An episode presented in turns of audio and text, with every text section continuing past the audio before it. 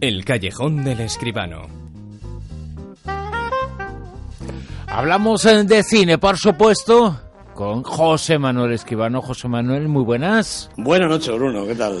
Les eh, llaman a los eh, Globos de Oro la sala de los Oscars. Quizás son los segundos Sí, premios sí. eh, más importantes del, del mundo y hace muy poquitos eh, días se conocían los nominados, que por lo menos, por lo menos nos hace un poco intuir por dónde va a ir el camino en los Oscars. Así que hay que estar eh, muy atentos a lo que pasa ahí. Sí, efectivamente, así es. Eh, estos son, yo diría ya, palabras mayores, ¿no? Los globos de oro, sean o no antesala de los Oscars, que yo creo que sí, porque raramente los Oscars premian alguna película que no ha estado antes en los globos de oro. Es, es- es rarísimo, ¿no? De manera que sí que son antesala. Son, es la edición ya número 73 de los globos de oro, unos premios veteranísimos que otorga la prensa extranjera especializada en Hollywood.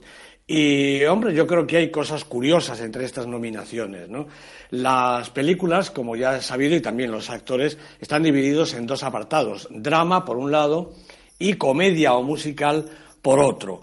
Las eh, películas nominadas en el apartado de drama son El Renacido, La Habitación, Carol, Mad Max Furia en la carretera y Spotlights, que de alguna manera es la favorita, eh, porque tiene más nominaciones que las demás, simplemente. En cuanto al apartado de comedia, pues están Y de repente tú, Joy, otra de las, mm, yo creo que de las mm, posibles ganadoras, La gran apuesta, Marte, que me gustaría saber por qué los señores eh, de la crítica extranjera de Hollywood les parece que Marte es una comedia y Espías, esta sí es, es cómica, ¿no?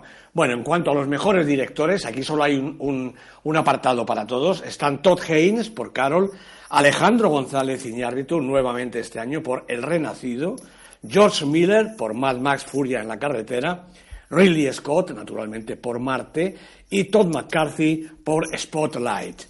Y lo que me llama la atención de todo este reparto es que de las 10 películas nominadas, 6 todavía no hemos visto en España. Me parece que para las fechas que estamos, los Globos de Oro se entregan el 10 de enero, se nos está haciendo un poquito tarde para conocer estas películas. Eso llama la atención, eh, desde luego, que muchas eh, de las películas, eh, muchas de las obras no las conocemos en nuestro país. También llama la atención, tú lo decías, la presencia en comedia o musical de la película Marte. No, no entendemos eh, eso, ¿no? pues, la presencia sí. de, de Marte. Eso sí, llama muchísimo la atención la presencia en cualquier lugar de la última entrega de Mad Max. eh, pero bueno, independientemente Pues de sí, eso, sí, tam- también. Eh, no sé si es una de las 10 mejores películas del año eh, en Estados Unidos. A mí, modestamente, me parece que no. Pero bueno, oye, los críticos eh, americanos, los críticos extranjeros en América opinan que sí, de manera que suya es la palabra en este caso. ¿Hay hay alguna ausencia que tú hayas notado? Eh, es que, claro, como estamos en, en esta situación en la que las películas importantes parecen, ¿no? Como Spotlight, como Joyce, como El Renacido, eh, no las eh, hemos visto, pues eh, no soy capaz de, de echar de menos. Bueno, pues ahí están los globos eh, de oro, se acaban de conocer los nominados, pero nosotros vamos a conocer la gran lista, los en 10 del Super 10. La lista que combina crítica, taquilla y todos los factores en juego, y vamos ya con ellos. En el super10.com, en la página web, pueden encontrar los oyentes todos los datos sobre las obras, sobre las películas que están ahora mismo situados en este puesto, en el 10. En el 10 está El viaje de Arlo, la película de animación de Peterson, como hemos visto hace un momentito, nominada en los Globos de Oro, primera semana en la lista. 9. Rams, una película islandesa de Grimur Hakonarsson, dos semanas en la lista, ha subido un puestecito. En el 8. En el 8 se mantienen Los Juegos del Hambre, la parte 2 de Sin Sajo, de Francis Lawrence, con Jennifer Lawrence, también nominada en esta ocasión por otra película, y Josh Hutcherson, dos semanas en la lista, las dos en el puesto 8. 7.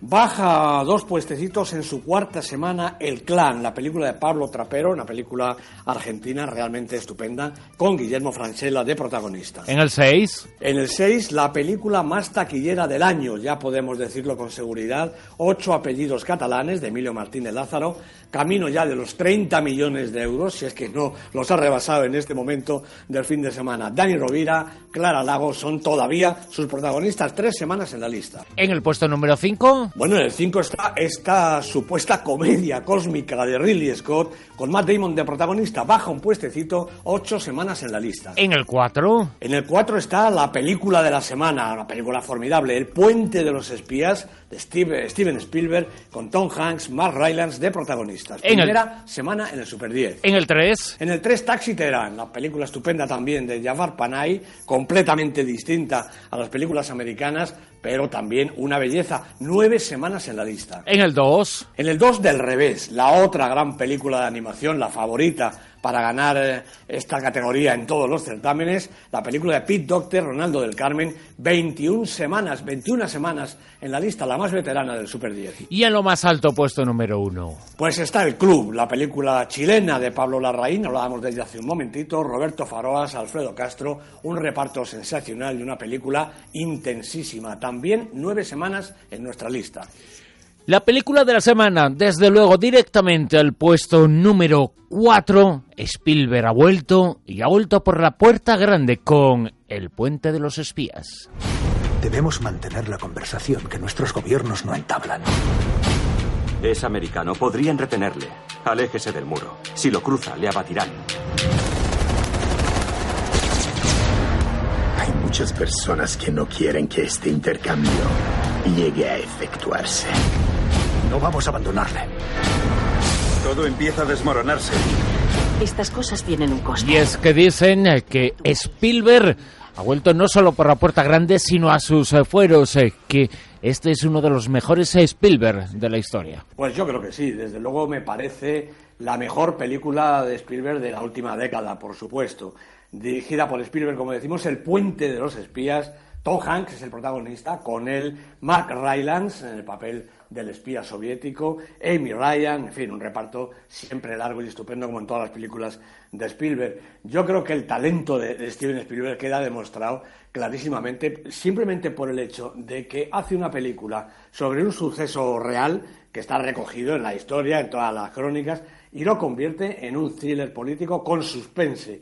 Como si no supiéramos cómo termina la película, en los últimos momentos el suspense, la tensión llega a tal grado que nos parece estar viendo una película realmente de, argumento desconocido. Es, parece una cuestión fantástica. Bueno, lo, lo que cuenta la película, como digo, sí que es conocido, ¿no? En, eh, en 1960, eh, un avión eh, espía, un U-2 de estos americano, fue derribado cuando sobrevolaba el territorio ruso, el piloto fue apresado por los rusos y esto vino a, coincidir con que los americanos tenían desde mm, dos o tres años antes también detenido a un espía ruso, este Rudolf Abel, eh, bueno, pues eh, se le fue, se le juzgó, se le encontró culpable y estuvo a punto de ser condenado a muerte. ¿Por qué no fue así? Pues porque encontró un abogado realmente de chiripa, este hombre James Donovan, que era un abogado de seguros, se encargaba de, de los pleitos